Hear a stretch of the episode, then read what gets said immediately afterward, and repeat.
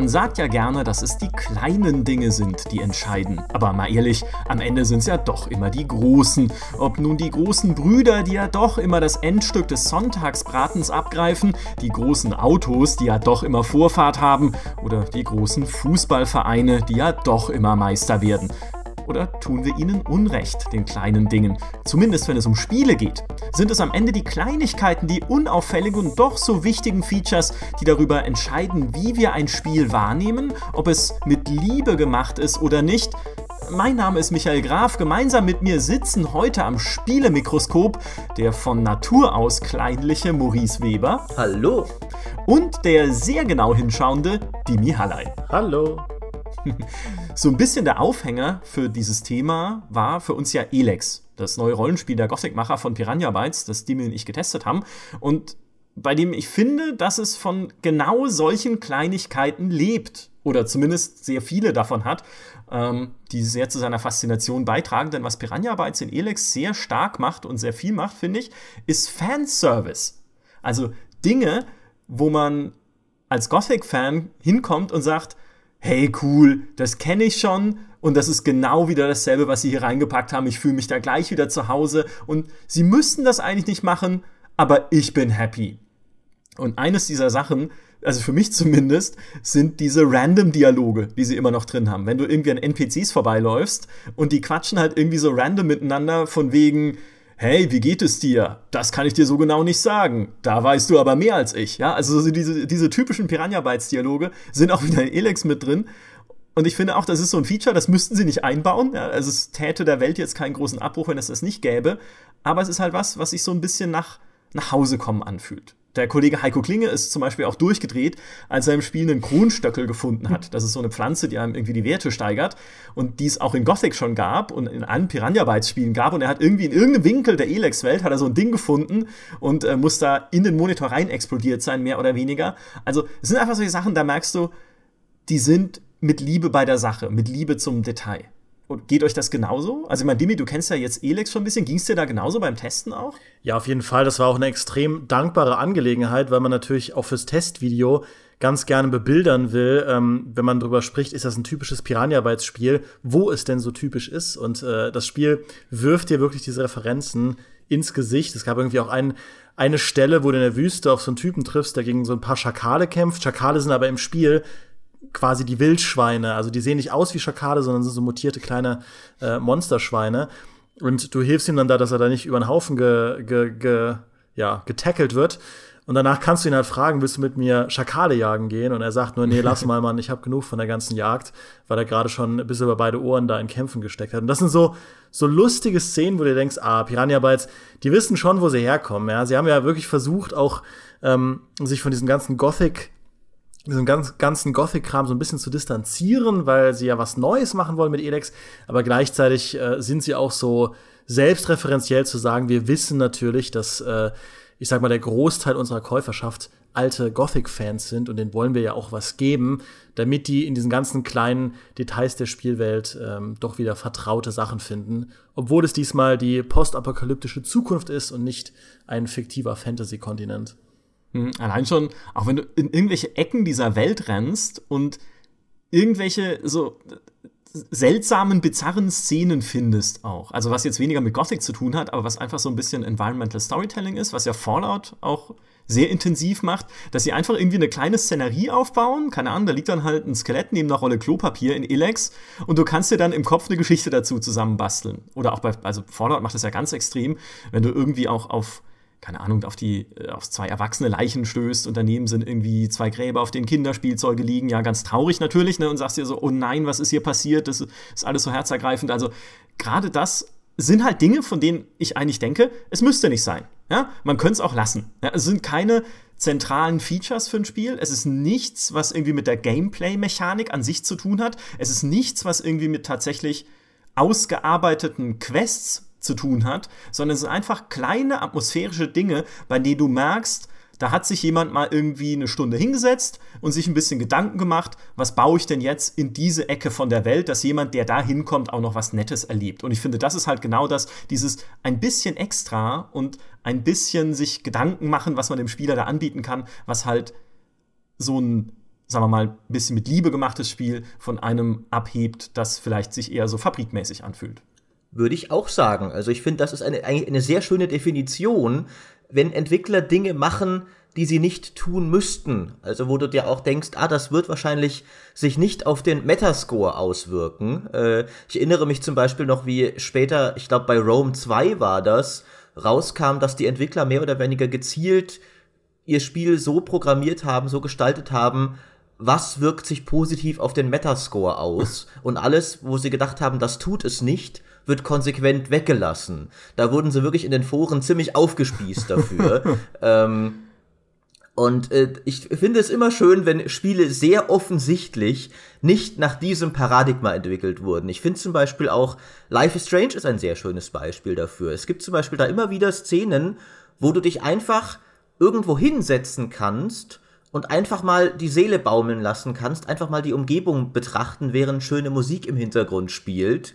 Niemand würde das vermissen, wenn das nicht da wäre. Niemand käme auf die Idee, es soll, ich sollte mich jetzt auf diese Bank fünf Minuten setzen können und bitte dann einen eigenen Soundtrack dafür, während die Kamera hier über die Umgebung schweift. Aber du kannst es halt und das macht so viel aus in diesem Spiel für seine unaufgeregte Stimmung, für seine, für seine Atmosphäre, dass du es wirklich zu schätzen weißt. Was mir an der Total War Serie immer sehr gut gefallen hat, war auch nur ein ganz winzig kleines Detail früher in den alten Total War Spielen, nämlich wenn man bei einem General oder bei einem anderen Charakter über diese Fähigkeitenwertung mit der Maus gehovert ist, also sich den Tooltip angeschaut hat dazu. Die werden ja immer, die Fähigkeiten werden dann eingestuft in mehreren Sternen oder Punkten oder je nachdem in verschiedenen Kategorien. Und wenn du da mit der Maus diesen Tooltip gelesen hast, dann war der immer halt ein immer ein bisschen rotzig und witzig formuliert. Ja, da war halt immer so ein kleiner Seitenhieb drin. Das war immer so eine, ja, so ein kleiner Gag. Wo du auch denkst, musst du doch nicht machen, ja? Kannst du einfach schreiben, dieser Attentäter bringt gut Leute um, Punkt, ja? Haben sie aber nicht, ja? Sie haben sich halt tatsächlich Gedanken gemacht, was man da an der Stelle auch noch, wo ja wahrscheinlich eh jetzt nicht super oft irgendjemand sich den Tooltip anschaut, weil ich meine, es ist auch selbsterklärend, dein Attentäter hat vier von sechs Sternen, ja? Also wie gut wird er wohl sein? Ähm, also sich da die Gedanken gemacht haben, was können wir da noch Lustiges machen? Was können wir da noch einbauen? Also auch das finde ich ist halt so ein Ding, ja, das hebt es oder hat es einfach auch von anderen Spielen so abgehoben. Ja, und ich finde, ähm, weil Maurice ja auch diesen Metascore angesprochen hat, ich glaube, man unterschätzt da schnell, was für einen bleibenden Eindruck solche Kleinigkeiten in der Wahrnehmung des Spiels öffentlich auslösen können. Also, come on, in Deus Ex, jeder Deus Ex-Fan weiß, was passiert, wenn man auf dem Frauenklo läuft. Ja. ja, das ist so ein Geniestreich gewesen, dieses Detail einzubauen, weil es auf so vielen Ebenen Spieler eint. Ja, allein dadurch, durch die Tatsache, dass so viele Spieler als Mann aufs Frauenklo gelaufen sind. Das ist ja auch so ein bisschen so eine so ein guilty pleasure, so ein peinliches peinliches Eingeständnis, dass man eben diesen Gag kennt, weil man mindestens einmal in seiner Spielerlaufbahn die spielerische Freiheit austesten wollte und da eine Grenzüberschreitung stattgefunden hat. Weil man ein Perversling ist, willst du wohl sagen. Richtig, tu weil das man, doch hier nicht hinter deinen Euphemismus verstecken. Ist. Ja, und man hat es auch garantiert dann in jedem Deus Ex, das danach herausgekommen ist, ausprobiert, ob das Spiel drauf reagiert. Und ich finde, das ist was, so rein aus spielekultureller Sicht ist das gar nicht so trivial und gar nicht so unwichtig. Also ich will jetzt nicht sagen, dass jeder irgendwie ein Frauenklo einbauen sollte in sein Spiel, aber solche Details können unheimlich wichtig sein und unheimlich viel Wert enthalten, auch wenn langfristig über diese Spiele gesprochen wird. Ja, diese Schnörkel und diese kleinen Dinge, diese Trivia-Facts, die zeigen einfach, dass du so ein richtig formvollendetes Ding da vor dir hast. Ja, und das ist auch eine Ebene, die jenseits der eigentlichen spielerischen Qualität stattfinden kann. Selbst Spiele, die keine Meisterwerke sind, bleiben so auf eine Art und Weise im Gedächtnis, die, ähm, die einfach einzigartig ist. Und was ich noch in den Raum werfen wollte, was für mich so das prominenteste Beispiel für Liebe zum Detail ist, ist die Metal Gear Solid-Reihe. Das ist oh, was, ja da werde ich nie drüber hinwegkommen, wie viel in jedem dieser Serienteile, wenn man Teil 5 ein bisschen abzieht, da ist ja viel schiefgelaufen, äh, abzieht. Aber ich meine, dass bei Teil 5 so viel schiefgelaufen ist, lag ja auch daran, dass Hideo Kojima so ein detailversessener Freak ist, dass äh, Konami damit nicht mehr klarkam, ja. Und in den Spielen merkst du das einfach. Metal Gear Solid 3 zum Beispiel, das viele ja für das beste Metal Gear Solid hatten. Damals auf der PS2 hatte das dieses, dieses Survival-System, dass du da als Naked Snake irgendwo in der russischen Walachei abgeworfen wirst und dich da durchkämpfen musst und äh, Kröten essen musst und so. Und diese Mechanik ist eigentlich gar nicht so dominant. Man kommt da auch ganz gut durch, wenn man ab und zu darauf achtet, was zu essen, damit die Ausdauer nicht runtergeht. Aber da stecken so viele Details drin. Allein, dass wenn du nackt zu lange im Wasser unterwegs bist, du dich erkälten kannst. Mhm. Wie bescheuert ist das bitte als Feature? Oder du kannst irgendwo, wenn du im Gebirge unterwegs bist, da sind Geier, ja, Geier, die sich von Aas ernähren. Und wenn du die Geier abknallst und die isst, dann passiert nichts. Aber wenn du einen, einen, Gegner, einen Gegner abknallst, also einen menschlichen Gegner, und dann sammeln sich die Geier über dem und fangen an, an ihm rumzuknabbern, und du dann den Geier abknallst und ihn isst, dann kontaktiert dich halt ein Operator und äh, diskutiert mit dir darüber, ob das gerade Kannibalismus ist, was du machst. Weil dieser Geier ja einen Menschen gegessen hat und du den Geier gegessen hast. Super. Und solche absurden, bescheuerten Details gibt es da an jeder Ecke und wenn ich sowas als Spieler rausfinde, ist das eine ganz besondere Art von Belohnung, weil ich das Gefühl habe, ich, ich bin hier gerade an was dran, was wahrscheinlich nicht viele Leute entdeckt haben, im Gegensatz zu vielen anderen AAA-Spielen. Ich will jetzt gar nicht diese Unterscheidung machen zwischen Indie und AAA, weil Metal Gear Solid auch AAA ist, aber im Gegensatz zu vielen anderen Mainstream-Spielen, wo du das Gefühl hast, was ich sehe, hat wahrscheinlich genauso jeder gesehen, ja. Mhm. Und die, die, ähm, Varianz liegt dann im Prinzip darin, ob man den Gegner aus der rechten Ecke weggeknallt hat oder aus der linken Ecke oder im Scharfschützengewehr oder mit der Assault Rifle. Aber da hört es dann irgendwo auch auf. Jeder hat die gleichen Cutscenes gesehen, jeder hat den gleichen Abspann gesehen und jeder das gleiche gefunden. Und vielleicht habe ich dann mehr Collectibles eingesammelt als der andere Spieler, aber das war es auch, ja.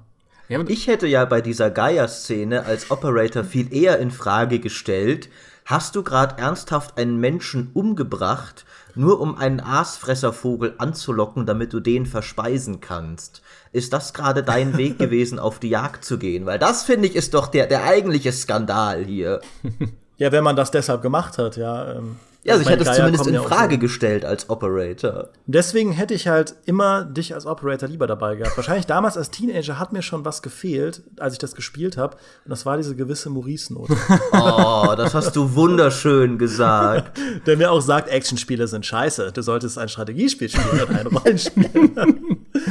das stimmt, das stimmt. Wobei, ich, ich hab's ja selbst nicht viel gespielt, aber nach allem, was ich gehört habe, Metal Gear Solid kann ich tatsächlich sehr respektieren. Ich glaube, hätte ich habe das damals vor allem nicht gespielt, weil es ja mehr eine Konsolenserie war. Mhm. Ähm, und ich ehrlich gesagt immer gar nicht so mitbekommen habe, was für ein absurdes Ding das ist. Ich habe das immer, ich habe ich habe sogar mal irgendwie GameStar-Testern, weil es kam ja dann irgendwann für PC auch. Ich habe dann Tests gelesen und Bilder davon gesehen und es sah halt immer nach so einem recht klassischen Agentenspiel aus. Das sah mir so aus, wie halt dann später auch ein Splinter Cell ausgesehen hat. Dass es darin Bossgegner gibt, die mit ihren psychischen Kräften deinen Controller kaputt machen, das wusste ich nicht. Wenn ich das gewusst hätte, hätte ich das auf jeden Fall gespielt.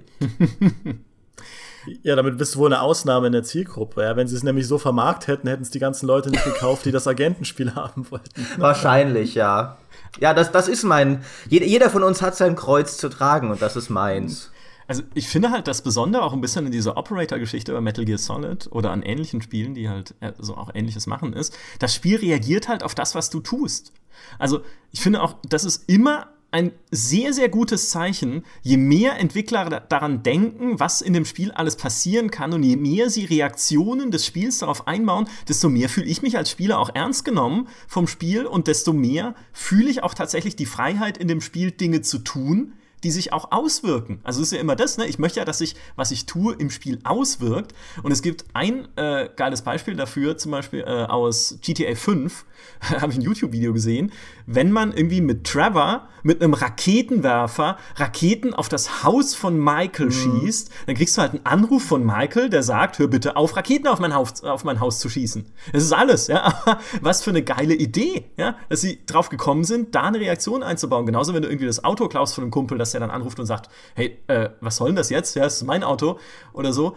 Also, du hast einfach das Gefühl, dass sich das, was du tust als Spieler, in dieser Welt auswirkt. So ging es mir auch in Skyrim zum Beispiel, wenn irgendwelche NPCs, die du triffst, Stadtwachen oder irgendwelche anderen Typen, auf das reagieren, was du dabei hast, auf irgendwie deine Ausrüstung.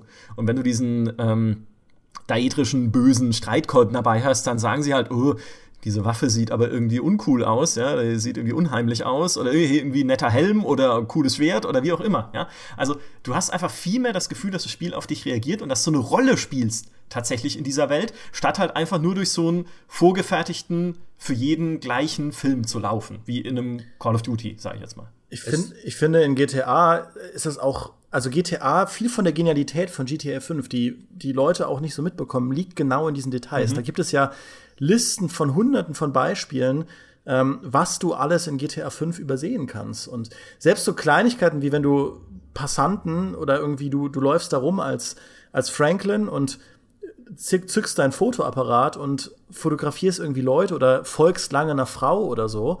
Ähm, irgendwann fängt die halt an, sich umzudrehen und wird so ein bisschen paranoid und läuft irgendwann weg. Und das sind solche Details, wo ich mir denke, wo, wo haben die die Zeit dafür hergenommen? Die haben damals dieses gigantische Universum erschaffen, diese gigantische Spielwelt erschaffen, die so abwechslungsreich ist und gleichzeitig diese riesige Cutscene-Maschinerie da aus filmreifen Zwischensequenzen und so gemacht und geguckt, dass das alles irgendwie von der Spielbalance ähm, passen muss. Also allein in einem großen Maßstab ist so eine Open World mit diesen ganzen Elementen, die miteinander interagieren, ja schon so verflucht schwierig zu machen. Wir haben da ja schon oft drüber gesprochen. Mhm. Und dann auch noch GTA Online entwickeln lassen und dass dann selbst für solche kleinen, peniblen Winzigkeiten, die niemand vermisst hätte, dass da noch Zeit ist und Ressourcen waren, das musste ja irgendjemand programmieren und entwickeln. Das ist, finde ich, immer so die Genialität von Rockstar-Spielen gewesen, dass sie trotz ihres Budgets, trotz dieses ganzen Drucks, trotz der Tatsache, dass sie ja ähm, im Prinzip die teuersten Spiele überhaupt machen und da ein riesiger Finanzdruck drauf ist, sich die Zeit nehmen für diese albernen Kleinigkeiten. Auch sowas wie die ganzen Fernsehsender mit ihren Anspielungen auf alle möglichen auf alle möglichen anderen Spiele und Filme und sonst irgendwas. Und dieses Internet, das sie da bauen, diese ganzen kleinen Details, die da drin stecken, ähm, ich finde das faszinierend. Ja, definitiv. Aber ich muss da jetzt nochmal festhalten, dass du, Demi, anscheinend sehr viele von diesen Dingen, die auf Perversion beruhen, äh, immer sofort mitbekommst. Das Frauenklo, was passiert, wenn man Frauen stalkt. Also ich halte das schon für bedenklich hier. Ja, und das sind die Sachen, die ich gemacht habe, als ich aus der Pubertät raus war. Ja. Ja, aber was ich ja auch immer schön finde, sind Spiele, das ist äh, ein, ein kleiner Kreis, aber ein feiner, die direkt über den Erzähler solche Dinge machen. Also das bekannteste Beispiel ist wohl Bastion, mhm. ähm, wo der Erzähler dann zum Beispiel so, ja, das Kind wütet einfach mal für eine Weile, wenn du einfach ein paar Objekte zerstörst. Aber das kennt auch jeder. Was vielleicht weniger Leute kennen, das haben Demi und ich haben das in einem Video äh, behandelt, ist zum Beispiel Icy. Das war so ein chinesisches mhm. Actionspiel. Und der Erzähler kommentiert nicht nur, was du machst, der versucht dich auch, gut, das macht er, glaube ich, in Stanley's Parable auch, das habe ich nicht gespielt, aber der versucht dich auch zu lenken. Mhm. Der sagt dir, ja, dann ist die Figur in die Stadt gegangen. Und wenn du dann nicht direkt in die Stadt gehst, dann wird er zunehmend sauer und versucht dich dazu zu bringen, doch wieder bitte in die Stadt zu gehen. Und wenn du einmal entdeckst du zum Beispiel einen Raum, der offensichtlich irgendwie gerade noch nicht umgesetzte Concept Art des Spiels oder sowas ist. Also so ein, ein, Bereich des Spiels, der nicht fertig entwickelt worden war. Und dann stellt sich raus, dass der, der Erzähler erzählt dir dann plötzlich aus der Perspektive des Entwicklers, wie scheiße er das findet, dass du jetzt da bist und dass doch niemand die Bemühungen von Spieleentwicklern heutzutage zu schätzen weiß und wie die schuften müssen. Und dann stolperst du einfach in diesen unfertigen Raum, den er dir noch nicht zeigen wollte. Und jetzt ist dein Eindruck vom Spiel wahrscheinlich kaputt und wie blöd das von dir ist. Und das fand ich so großartig. Und der hat auch immer gut vorhersehen können, was der Spieler wohl machen wird. Also das ist ja ganz wichtig bei sowas. Der hatte dann auch für jeden Regelbruch, der dir eingefallen ist, eine clevere Reaktion parat. Ja, ich finde, das, was Micha da gesagt hat, ist, glaube ich, da ein ganz entscheidender Punkt, dass eben das Spiel dir signalisiert, es reagiert auf das, was du machst. Du als Einzelperson, du als einzelner Spieler. Und ich glaube, immer dann, wenn das passiert, empfindet man eben eine Art von Genugtuung. Das geht ja im Prinzip Hand in Hand mit dem, was so Spiele wie, wie Skyrim sowieso im Ganzen erreichen wollen, dass du dir deine ganz eigene Geschichte schreibst in einem Spiel, die nur du hast, die nur du zu erzählen hast, die du unbedingt anderen Leuten erzählen willst. Ja, das, was heutzutage in Spiele wie Ghost Recon Wildlands oder oder alle anderen modernen Open-World-Spielen so verzweifelt versuchen zu erreichen, dass du äh, angehalten bist zu kommunizieren über das, was du erlebst. Ja, dadurch, dass alles irgendwie prozedural oder irgendwie zumindest Sandbox-mäßig sein soll, dass Situationen entstehen, wo du das Gefühl hast, die gehören nur mir. Solche Details schaffen das auch in einem kleineren, sehr viel leichter zu finanzierenden Maßstab. Und das, das halte ich halt für eine Tugend, die viele übersehen. Ich spiele gerade im Moment ähm, dieses Warhammer 40k Space Marine, ja, weil Maurice mich ja immer wieder nötigt, in seine Gedankenwelten einzutauchen. Da dachte ich mir, okay, gebe ich mir ein bisschen Warhammer. Guter Mann. Und Warhammer 40k Space Marine ist, finde ich, ein Spiel, das, das das nicht hat.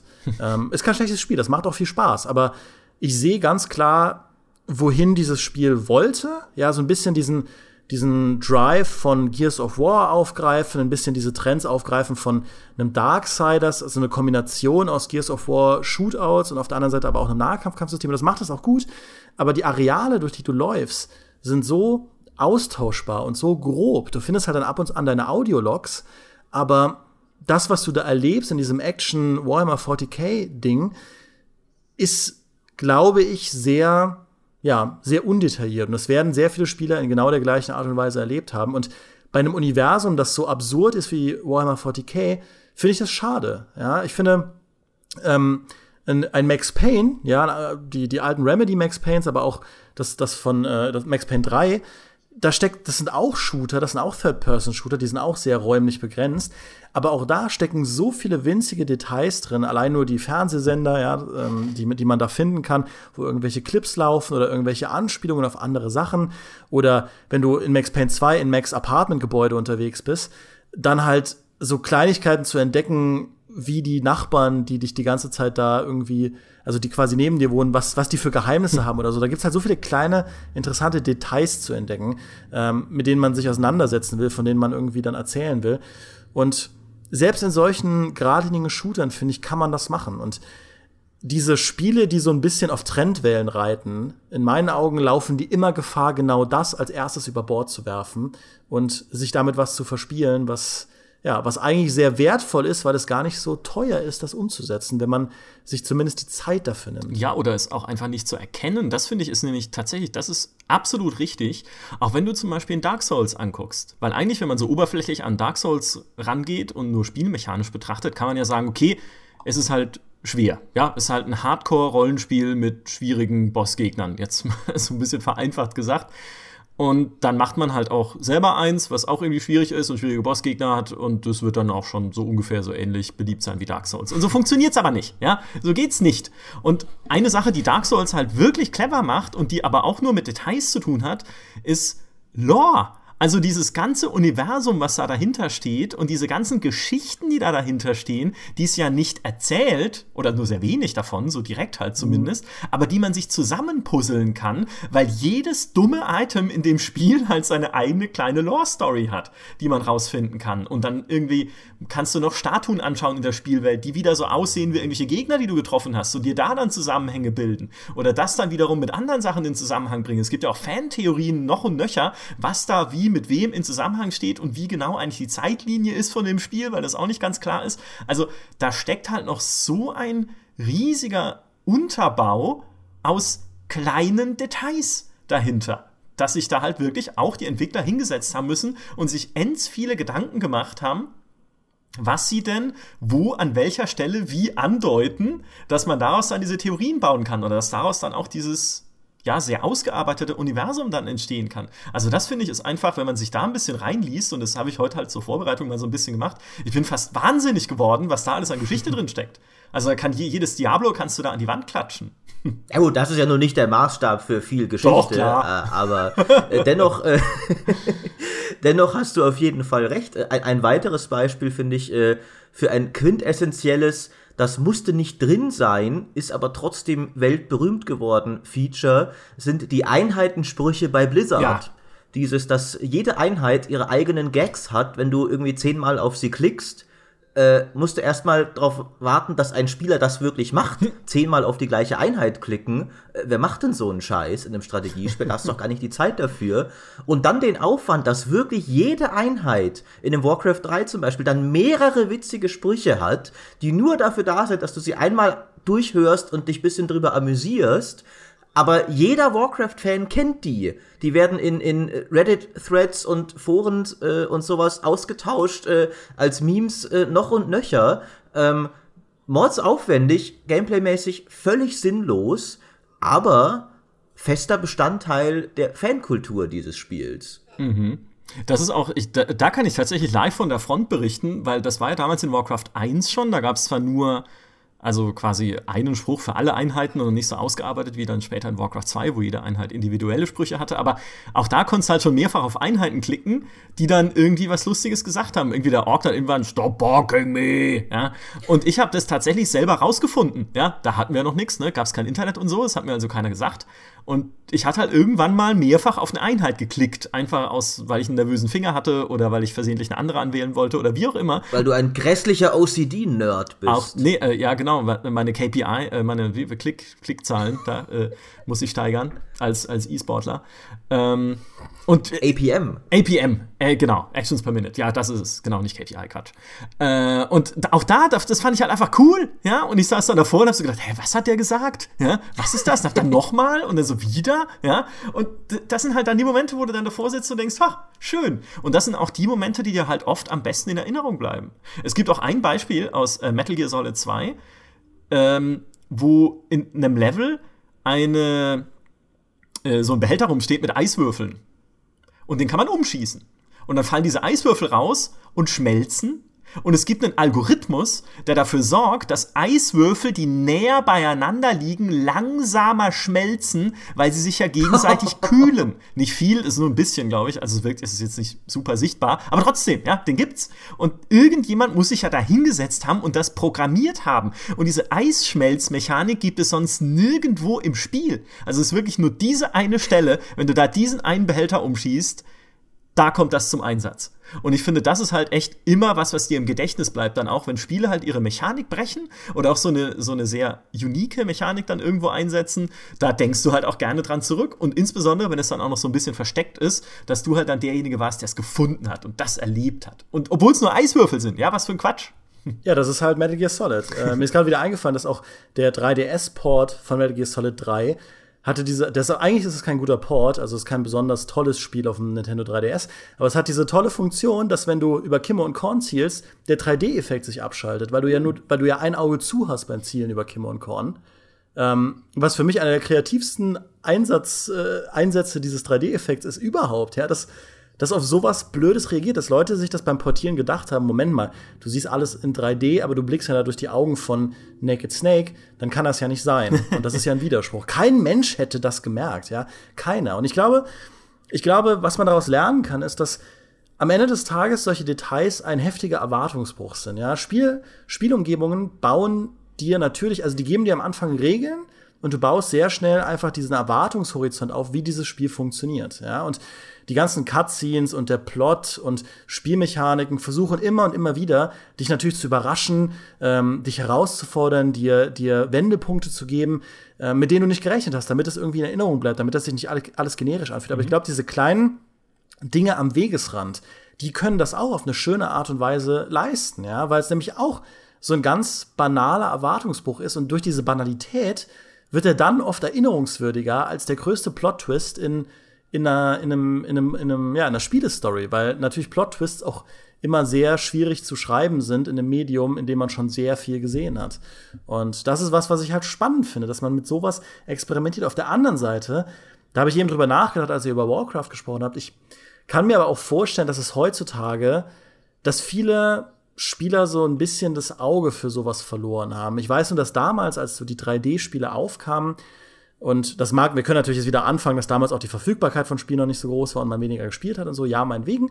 Aber ganz unabhängig davon habe ich das Gefühl, dass Leute diese 3D-Welten viel energischer abgegrast haben. Wenn ich mir allein anschaue, was, was für äh, irgendwie bei dem ersten Ocarina of Time für Nintendo 64, was Leute da Aufwand reingesteckt haben, jeden Winkel dieser Spielwelt nach Geheimnissen abzufahren mhm. und da irgendwie alles zu entdecken, nur in der Hoffnung, dass man dieses eine Ding entdeckt, das niemand sonst gefunden hat. Oder bei Pokémon, das ist jetzt zwar kein 3D-Spiel, aber das war ja der Wahnsinn, was es da an Gerüchten gab, die in jedes deutsche kleinste Dörfchen gelangt sind in Zeiten, in denen es das Internet noch nicht gab, beziehungsweise in denen das Internet noch nicht verbreitet war.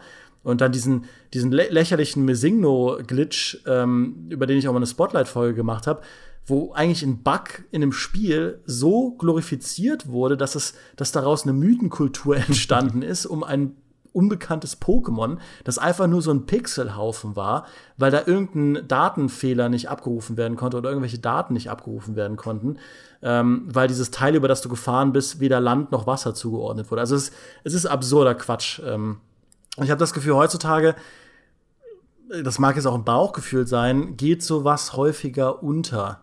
Ähm, weil die Leute halt gewohnt sind, sehr schnell sehr viel zu konsumieren ich persönlich merke zumindest, dass ich jetzt auch in einem Assassin's Creed oder so diese Spielwelt gar nicht mehr mit dem Blick durchforste, weil ich auch überhaupt nicht erwarte, solche Dinge zu finden. Ja, also das kann ich gut nachvollziehen, tatsächlich. Es ist auch, also dadurch, dass du ja damals noch weniger Austausch hattest, noch weniger Internet, noch weniger irgendwie sofort alles verfügbar als YouTube-Video, einen Tag nach Release, warst du halt auch eher gewillt, dann auch selber auf die Suche zu gehen nach irgendwas und zu schauen, was sich in Ecken verbirgt und was wo noch zu finden ist. Und heute, selbst wenn ich irgendwie denken würde, okay, es gibt halt Easter Eggs in äh, Mass Effect Andromeda. Ja, was ja nun echt, also sagen wir mal, es, also es sind nicht viele, glaube ich. ähm, aber da würde ich sie doch nicht suchen gehen. Ja, dann würde ich halt irgendwie äh, bei YouTube eingeben, Mass Effect Andromeda Easter Eggs und dann kriege ich halt die fünf, die es gibt, in einem kleinen Video präsentiert. Mhm. Also ich glaube, es ist einfach so ein bisschen dieses, dieses Entdecker-Gen in der Hinsicht abhanden gekommen. Ich weiß gar nicht unbedingt. Ich glaube schon bei, bei manchen Spielen. Ähm, ich glaube, bei Assassin's Creed liegt es auch irgendwie ehrlich gesagt eher daran, dass diese, diese Welten inzwischen bewiesen haben, dass sie oft halt recht formularisch sind. Da gibt es ja dann mhm. die gleichen blöden Collectibles, äh, die Federn und sonst was. Und du weißt schon, da wirst du nichts Unerwartetes bei finden.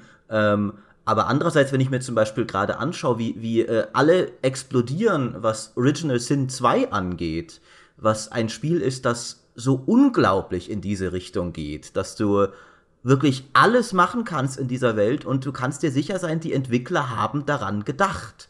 Ähm, glaube ich schon noch, dass das eine Kunst ist, die auch heute noch viele Spieler und auch viele Tester, wenn man sich den absurden Metacritic-Score anschaut, äh, zu schätzen wissen. Weil in dem Spiel haben die Entwickler es wirklich hingekriegt, dass du dir, dir ständig denkst, so, aha, das kann ich also auch machen. Du kannst zum Beispiel tatsächlich jede Person umbringen, egal wie storyrelevant sie ist, und du kannst dann die Quest zum Beispiel vielleicht noch lösen, indem du mit ihrem Geist sprichst, weil jeder einen Geist hinterlassen kann. Ich weiß, ich weiß nicht, ob wirklich jeder, aber sehr viele zumindest. Oder du kannst ihre Leichen fressen als Elf und dann, äh, weil Elfen das können, und dann nochmal ihre, ihre Erinnerungen nacherleben. Oder du kannst zig andere Sachen machen. Also dieses Spiel steckt voller äh, so hat mir das der Entwickler, der Sven Winke, auch immer beschrieben, steckt halt voller Systeme. Es ist ein komplett systemgetriebenes Spiel und es will damit schaffen, immer die passende Reaktion parat zu haben, indem jede Figur verschiedene Tags hat, äh, auf die dann reagiert wird, welche Rasse du bist, welcher, He welcher Herkunft du angehörst. Wenn du Gestalt wandelst, ändert sich die Reaktion der Leute drauf. Wenn du mit einer anderen Person äh, jemanden ansprichst, ändert sich die Reaktion. Wenn jemand tot ist, ändert sich die Reaktion. Also die haben wirklich versucht, eben so eine Welt zu schaffen, in der du unglaublich viele Interaktionen entdecken kannst. Auch bei der Spielmechanik. Diese ganzen Elementarkräfte, die alle logisch aufeinander reagieren. Was passiert, wenn du einen Feuerball in eine Giftwolke schießt? Natürlich explodiert die Giftwolke dann. Was passiert, wenn du einen Feuerball auf eine Wasserfläche schießt? Die verdampft dann. Ähm, so Sachen, du denkst, das ist eigentlich total logisch, aber du erwartest nicht, dass eine Spielwelt in dieser Hinsicht so konsequent logisch ist. Und das finde ich ist immer wieder faszinierend, wenn jemand das schafft. Mhm. Wobei ja auch gerade Divinity, und das, also ich kenne jetzt nur das erste Original Sin, aber ein Paradebeispiel auch ist für so Mini-Quests, die eigentlich nicht unbedingt drin sein müssten, wo du dich aber umso mehr freust, wenn du sie findest, wie dieser absurde Blödsinn mit, diesem, mit dieser Muschel am Strand, mit der sprechenden Muschel, wo du irgendwie am Strand rumläufst und dann sagt halt irgendwas, hey, hey, pst, du, hey, Typ, hey. Und dann liegt da halt ja, eine Muschel, die mit dir redet und dir irgendwas vom Pferd erzählt und für die du dann irgendwas machen sollst. Und auch da denke ich mir halt, ja, ich hätte auch einfach an dem Strand entlanglaufen und Monster prügeln können und systemisch interagieren mit dem Spiel, ja, weil sich auch das halt cool ist, einfach schon. Ähm, aber nee, dann machen sich halt auch noch mal Gedanken, was könnte denn da noch an lustigen Erzählungen sein? Und sowas, ja, wie gesagt, das finde ich halt dann immer durchaus herausragend. Die äh, Kollegin Schmitz und ich waren ja auch neulich zu einem Auftritt zu 20 Jahren GameStar in Berlin auf der Bühne zusammen mit Bernd Bayreuther. Das ist ähm, der Chefentwickler gewesen von Das Schwarze Auge Drakensang, gemacht von Radon Labs, Rollenspiel zu Das Schwarze Auge. So ein bisschen Baldur's Gate-mäßig, ja auch mit einer Heldengruppe, aber in 3D, wo du dann die Welt mhm. erkundest und so weiter und so fort.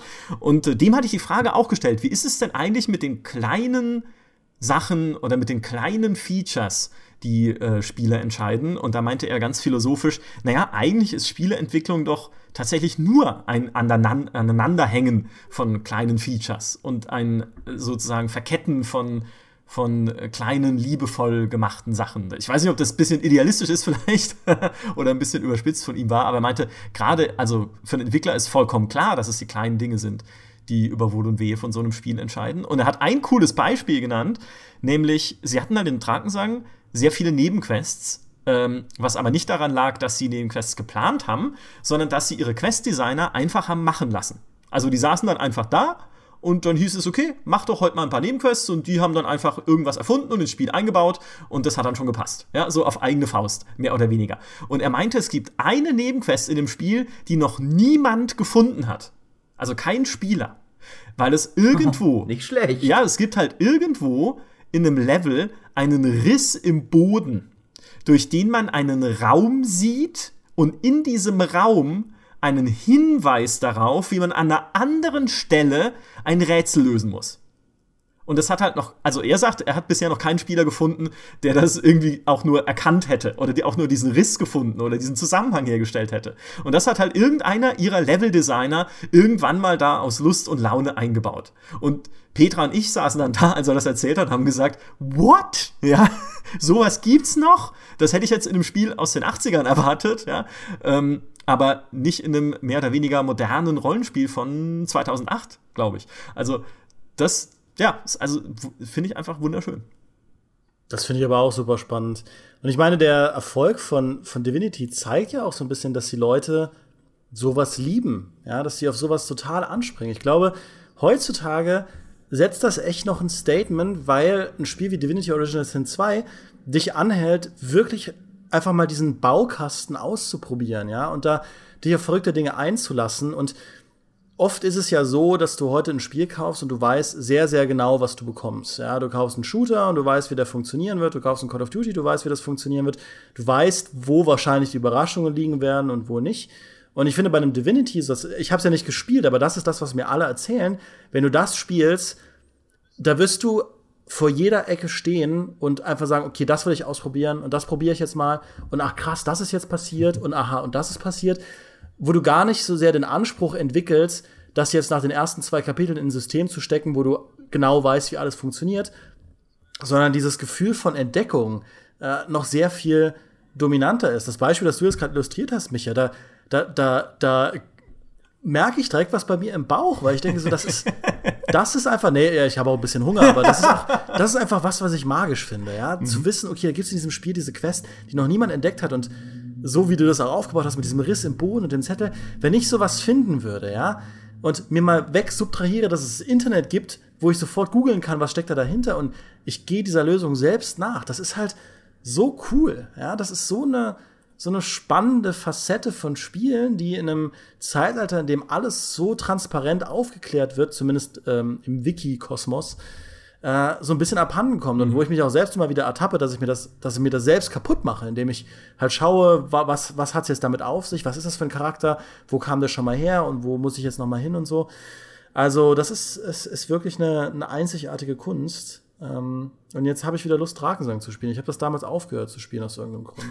Das Schöne bei Divinity war ja, das habe ich schon erlebt, bevor es draußen war, weil sogar die Pressetermine immer so eine Entdeckung waren. Das waren Pressetermine, wo ich immer begeistert hingegangen bin zu Larian, ob es jetzt bei denen in Gent war oder auf der Gamescom oder sowas, weil ich genau wusste, da komme ich immer mit einer tollen Geschichte raus. Egal, was sonst passiert, vom Spiel her oder sowas, die Story wird toll sein. Ähm, und das liegt äh, auch da wieder es müssen die richtigen Leute dahinter stecken. Also es muss, äh, du merkst es wirklich bei diesen Leuten, bei dem Sven Winke vor allem, dem Chefentwickler. Das ist ein fantastischer Typ, ähm, wo allein schon die, die Präsentationen immer damit beginnen, wo du ja sonst heutzutage, finde ich, sehr oft so Präsentationen sehr durchchoreografiert sind, die du kriegst. So ist ganz klar, was, wir stellen marketingtechnisch genau das, das und das vor und wir reden über nichts anderes. Und bei dem setze ich mich daneben hin, er zeigt mir die Untotenrasse und nach zehn Minuten murmelt er so, ah verdammt, jetzt bin ich schon wieder komplett vom Drehbuch abgewichen. Ah, was kann ich dir noch zeigen? Ah ja, gehen wir doch mal mit unserem Untoten ins Bordell, schauen wir, was dort passiert. und und ich, will, ich will dann wissen, was passiert, wenn du als Skelett ins Bordell gehst. Natürlich will ich das wissen. ähm, und auch als ich bei denen in Gent war, habe ich ja die, das Vergnügen gehabt, mit ein paar anderen Entwicklern auch zu reden. Und die haben mir auch erzählt, dass äh, das ist schon, da steckt auch schon ein wenig leidender Künstler dahinter, weil der Chefentwickler anscheinend wirklich jedes Wochenende, nach jedem Wochenende kommt er wieder ins Büro. Ja, ich habe mir noch ein neues System ausgedacht am Wochenende. Wir müssen noch mal das ganze Spiel über den Haufen werfen. Ich habe ich hab da noch eine Idee gehabt. ähm, also da, wenn, wenn man eben sich die Frage stellt, woran merkt man, ob ein Spiel mit Liebe entwick entwickelt worden ist, das ist natürlich ein Privileg, das man leider viel zu selten hat, aber bei manchen Entwicklern merkst du es direkt, wenn du mit ihnen auch nur eine halbe Stunde über das Spiel redest. Da ist dann, das ist dann oft die Art von chaotischer Passion, die auch manchmal ihre Nachteile hat. Also Original Sin 2 ist, finde ich, das erste Larian-Spiel eigentlich, das wirklich, wo du nicht ganz so merkst, da ist auch irgendwann leider die Vision auf die Realität geprallt, in Form von Budget oder sowas. Die hatten ja immer auch ihre Macken. Ähm, Original Sin 2 ist jetzt das erste, wo, finde ich, wirklich die Vision komplett triumphiert hat. Aber da merkst du halt, da, da, steckt wirklich diese Liebe zum Detail, diese brennende Leidenschaft dahinter. Und das finde ich immer wunderschön zu sehen. Und noch wunderschöner, wenn es halt wirklich belohnt wird. Dass so ein Spiel, so ein Oldschool ISO-Rundenrollenspiel, das viel zu kompliziert eigentlich ist nach allen aktuellen Trendmaßstäben, so gefeiert wird auf der ganzen Welt. Das finde ich wunderschön. Wobei ich da halt was einwerfen möchte. Ich habe heute Morgen mit dem Michi Obermeier darüber gesprochen, über das Thema, über das wir heute reden wollen. Und der meinte direkt zu mir, er findet es persönlich vermessen, bestimmten Entwicklern Liebe zum Detail zu attestieren und anderen Entwicklern das abzusprechen, weil man eine bestimmte Qualität, nämlich diese ganzen Dinge, über die wir jetzt gesprochen haben, weil man die in deren Spielen nicht findet. Und ich, das ist was, ich habe da darüber nachgedacht. Ich sehe da durchaus seine Position und ich teile sie auch über weite Strecken, weil natürlich auch in einem, sagen wir, Assassin's Creed 4 Black Flag unglaublich viel kreative Liebe drin steckt. Mhm. Ja, wenn man sich die Artbooks anschaut von diesen Spielen, das, das habe ich ja schon mal in früheren Podcasts erwähnt, oder auch bei einem, selbst bei einem Call of Duty, ja, um mal ein Beispiel zu nehmen für eine Serie, der ja oft vorgeworfen wird, dass sie Stangenware ist. Selbst da steckt in jeder Kampagne garantiert ähm, das, die, die, kreative Liebe diverser Designer, die diese ganzen Raumschiffe entworfen haben, diese ganzen Waffen sich ausgedacht haben, die Charaktere sich ausgedacht haben ähm, und dann ein bisschen frustriert waren, dass diese Charaktere alle so 0815 Persönlichkeiten bekommen müssen. Aber auch da steckt Liebe drin und deshalb würde ich dafür plädieren. Wir haben ja jetzt sehr viele Dinge besprochen, die eigentlich sehr verschieden sind. Wir haben über Lore geredet, wir haben über Easter Eggs gesprochen, wir haben über kleine triviale Details gesprochen, wir haben über ja im Prinzip ähm, Spielmechaniken gesprochen, wie bei einem Divinity, da wenn das Spiel auf Arten und Weisen auf unseren Input reagiert, die so singulär sind, die so einzigartig sind auf diese eine Handbewegung, die wir gemacht haben, dass sie herausstechend gut sind. Finden wir da irgendeine Form von Begriff für, der jetzt mal unabhängig davon ist, ob das jetzt mit Liebe gemacht wurde oder ohne Liebe gemacht wurde? Weil ich verstehe genau, was du meinst, Maurice. Ähm, aber ich glaube, das ist halt eine andere Qualität und mir fällt kein Wort dafür ein, wie man das betiteln könnte. Ja, schwierig. Ich habe leider spontan auch keins, aber ich muss trotzdem dir und äh, also äh, bei Proxy Michi zustimmen natürlich, dass man vorsichtig sein muss, wem man jetzt Liebe zum Detail abspricht, äh, weil Liebe zum Detail kann auch einfach ganz simple handwerkliche Exzellenz bedeuten, die heutzutage vielleicht im AAA-Bereich vor allem einfach immer so als gegeben hingenommen wird. Ich stelle mir durchaus vor, dass allein die Waffen in einem Battlefield, wie lange die wahrscheinlich an jeder Waffe sitzen, damit mhm. die genau so sich anfühlt, wie sie sich wahrscheinlich authentisch im Ersten Weltkrieg angefühlt hat. Das ist nichts, wo irgendwer denkt, oh, das äh, ist aber wirklich clever, was sie da gemacht haben, oder das hätte ich jetzt nicht erwartet, oder das ist ja unglaublich reaktiv oder sowas, Du würdest es nur merken, wenn sie es nicht gemacht hätten. Wenn sich die Waffe auch nur ganz leicht, was weiß ich, wenn, wenn, wenn die Kugel eine Millisekunde zu spät nach dem Abdrücken das Gewehr verlässt oder der, das Geräusch nicht ganz perfekt ist und das Waffengefühl einfach irgendwie so vage nicht ganz richtig ist, dann mhm. würdest du es merken. Da steckt enorm viel Arbeit drin, die man als Spieler wahrscheinlich nicht bemerkt. Und wir haben tatsächlich jetzt über eine spezielle Unterkategorie von Liebe zum Detail gesprochen ich würde sagen, was man, das ist jetzt auch nicht ein, ein schönes, eine schöne Ein-Wort-Definition, aber wir haben halt, äh, was wir jetzt vor allem diskutiert haben, finde ich, ist, wenn ein Spiel uns mit Liebe zum Detail an unerwarteter und vielleicht auch unnötiger Stelle trotzdem positiv überrascht. Ja, also ich finde, das ist die genau richtige Definition. Ähm, weil ha. natürlich steckt auch in einem Call of Duty und in einem Battlefield und in einem Assassin's Creed unendlich viel Arbeit ja, und unendlich viel Energie und unendlich viel Gedanke. Ja, allein schon die ganzen Mechaniken auszuarbeiten, dass sie super funktionieren. Ich meine, in einem Black Flag, allein dass das Schiff fährt, wie das Meer ausschaut, ist halt irre. Ja, also ich meine, ich, wie gesagt, die, ich habe schon mal eine Kolumne drüber geschrieben, die Game Developers Conferences, auf denen ich bis jetzt war, haben mir unglaubliche Ehrfurcht davor eingeimpft, was ein Entwickler eigentlich leistet bei Dingen, die wir gar nicht bemerken, gerade was irgendwie Waffenrückstoß angeht oder sowas, dass sich das richtig anfühlt, bis das richtig austariert ist. Oder wie viel Mühe halt auch in, in winzigen Dingen stecken, bei denen wir es vielleicht merken würden, wenn sie nicht stimmen, aber die uns nie und immer auffallen, wenn sie stimmen. Wie irgendwelche, keine Ahnung, wenn du einen Menübutton anklickst, dass einen richtigen Sound Sound macht oder so. Also äh, das, das mal äh, unbenommen, aber ich glaube, es geht tatsächlich eher um Dinge, die man wahrnimmt und bei denen man denkt, das wäre nicht nötig gewesen. Das ist tatsächlich das bisschen over the top, von dem ich denke, das hätte es nicht gebraucht. Aber danke, dass ihr es gemacht habt. Und ich finde, da gibt es auch in einem Battlefield Beispiele. Wenn du dich in einem Battlefield 1 in einem in irgendeinem Level in den Schlamm wirfst, dann wird auch deine Waffe schmutzig. Und wenn es regnet und du stehst wieder auf, wäscht der Regen den Schlamm ab. Ja, das hätten sie nicht machen müssen. Ja, es ist, vielleicht ist es auch vielen Leuten noch gar nicht aufgefallen. Aber das sind genau solche Details, wo ich mir dann denke, wow, ja, da hat jemand sich nochmal die Zeit genommen, drüber nachzudenken, was eigentlich mit so einer Waffe passiert, wenn man mit ihr im Schlamm sich äh, rumwälzt. Oder bei einem Assassin's Creed, dass sie eine Animation eingebaut haben, Tiere zu streicheln. In Assassin's Creed 3, glaube ich, zum ersten Mal. Ähm, mhm. Haben sie da wieder ausgeschlachtet, ein bisschen zu viel Ubisoft, so PR-mäßig, hey, man kann das Tiere streicheln, hohoho, ja, das sollte man dann auch nicht machen, ja, wenn, dann ist es halt ein liebevolles Detail und nicht äh, das neue Super-Feature. Aber das ist immer noch drin. Ich habe das in Assassin's Creed Origins neulich ausprobiert, als ich es angespielt habe und es geht immer noch. Du kannst dich halt immer noch in alten Ägypten neben eine Katze knien und er streichelt diese Katze. Und es gab ja sogar in Assassin's Creed 3 schon, soweit ich mich erinnere, am Ende eine Rangliste der User, die die meisten Tiere gestreichelt haben. Wo es halt Leute gab, die da hunderte Stunden oder zig, zumindest zig Stunden damit verbracht haben, irgendwelche Hunde und Katzen zu streicheln in dem Spiel.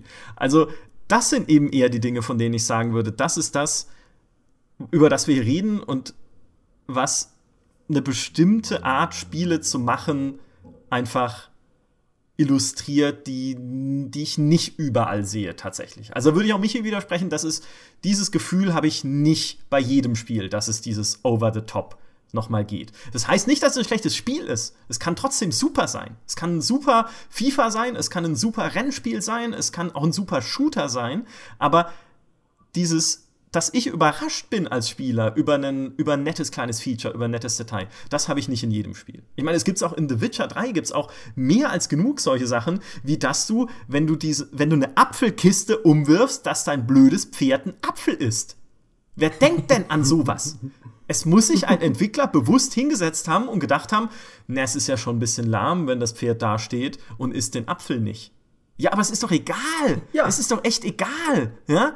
Aber nein, sie haben es dann so gemacht, dass es diesen Apfel frisst. Oder genauso, wenn du ins Wasser springst, was in anderen Spielen einfach nur eine, eine straighte Runterspringen-Fallanimation ist. Nee, der Witcher macht halt einen Kopfsprung. Und das haben sie in den letzten Wochen der Entwicklung noch eingebaut, denn in den ersten paar Preview-Versionen, die wir, die wir gespielt haben, gab es es noch nicht. Also auch da muss sich halt jemand hingesetzt haben und gesagt haben, ja, die Sprunganimation ins Wasser ist schon okay, aber irgendwie ist es nicht cool. Ja? Ich will aber was Cooles haben. Oder in, in Zelda Twilight Princess, den einen habe ich noch. In Zelda Twilight Princess war es so, dass du am Ende von einem Kampf, wenn du im richtigen Moment den richtigen Button gedrückt hast, auf der Wii war das, glaube ich, dann hat er sein Schwert besonders cool weggesteckt. Mm, stimmt. Und auch das, wozu? Ja, warum? Aber auch das ist halt geil, weil es befriedigend ist. Ja, du hast gerade diesen Kampf gewonnen, war jetzt nicht super schwer, Twilight Princess, aber okay. Und dann schaffst du es halt nochmal, diesen Mini-Skill-Check zu bestehen und dann einfach nur der Coolness halber die Klinge halt cool wegzustecken. Und das sind halt, das sind die Sachen, von denen ich sage, das ist over the top. Und das ist auch das, was ich mir ehrlich gesagt noch viel, viel mehr wünschen würde in allen Spielen, die so gemacht werden. Ja, das ist diese spezielle Extra Mile. Das erinnert mich tatsächlich an Tomb Raider. Hm. Da gab es auch in den, in, ich weiß nicht, ob es Tomb Raider 2 war, das erste Mal, wo das ging, aber da ging es auf jeden Fall schon, dass du, wenn, eine, wenn du eine bestimmte Tastenkombination gedrückt hast beim Springen, konnte die Lara einen Körper machen. Und wenn du beim Hochziehen an einem, an einem Block eine bestimmte Tastenkombination gedrückt hast, dann hat sie sich nicht einfach nur hochgezogen, sondern hat sie im Prinzip einen Handstand an der Kante gemacht ja. und sich dann von diesem Handstand Bein für Bein wieder ähm, runtergelassen. Das hatte spielerisch absolut gar keine Relevanz, aber du konntest Dinge elegant tun. Ja, mhm. das ist diese spezielle Extra Mile. Ich wollte nur kurz einwerfen, dass die Kollegin Ann-Kathrin, ja, bei jedem Assassin's Creed zuerst checkt, ob man Tiere streichen kann. Von daher, es gibt mindestens einen Spielejournalisten auf der Welt, der auf Herz und Nieren prüft, ob das geht. Und wenn das Spiel das nicht macht, dann, äh, ja, vier von zehn. Ganz genau. Äh, für mich auch ein, ein, ein schönes Beispiel für sowas war in, in, den, äh, in den alten BioWare-Spielen, also Baldur's Gate und dergleichen. Da hattest du, wenn du ähm, einen niedrigen Intelligenzwert gewählt hast am Anfang des Spiels, gab es eigene Dialoge durch das komplette Spiel für deinen Charakter, weil der halt alles gesagt hat wie ein tumber Halborg. Hm. Also die haben wirklich jeden Spielerdialog zweimal geschrieben. Einmal für normal intelligente Leute und einmal für ich muss äh, töten müssen. Äh. Also, und auch das ist was, du, du rechnest nicht damit, du bist halt in diesem Stat-Screen und denkst dir, klar, Intelligenz niedrig sind dann weniger Zauber und sowas. Ähm, ich weiß tatsächlich jetzt gerade gar nicht, ob das Spiel es dir nicht sogar im Stat-Screen schon sagt, aber du würdest erstmal nicht davon ausgehen, dass das also, dass das mehr als ein reiner Statstick ist, genau wie halt mehr Vitalität, ist halt einfach mehr oder weniger Lebenspunkte.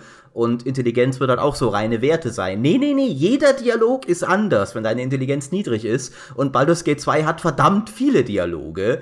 Äh, ich glaube, Neverwinter Nights, äh, das erste hat es dann auch. Ich weiß nicht, welche Spiele es dann sonst noch alle hatten. Ähm, aber auch das wieder sowas, wo du wo du nicht damit rechnest. Und ich finde, Dimi hat vorher ganz gut auf den Punkt gebracht, und da wollte ich noch ein bisschen drauf eingehen, welchen Effekt das hat. Es, finde ich, hebt in dem Moment die Spielewelt, von der du denkst, ich befinde mich in einer Spielewelt. Klar, ich kenne genau die Regeln, ich weiß, das ist eine virtuelle Welt, ich weiß genau, was hier die Rahmenbedingungen sind.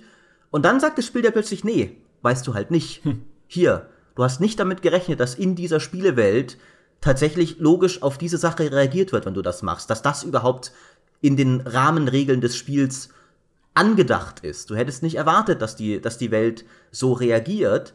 Und ich finde, das hat den gleichen Effekt wie im wunderbaren Anhalter durch die Galaxis die Tatsache, dein Handtuch immer dabei zu haben. Mhm. Dort wird ja dem intergalaktischen Anhalter empfohlen, immer ein Handtuch dabei zu haben, weil sich natürlich jemand, der kein intergalaktischer Anhalter ist, dann denkt, oh, der Typ ist gerade von äh, von Saturn hier nach äh, zum Mond getrampt oder sonst was und hat äh, in, in Frachter äh, Hinterräumen geschlafen, hat mit Aliens sich abgegeben und sowas und weiß immer noch, wo sein Handtuch ist, dann wird er bestimmt auch Zahnbürste, Zahnpasta und dergleichen mehr dabei haben. Und wenn nicht, dann kann ich ihm das problemlos leihen, weil das ist ein zuverlässiger Mensch, der wird das schon irgendwann wieder zurückbringen.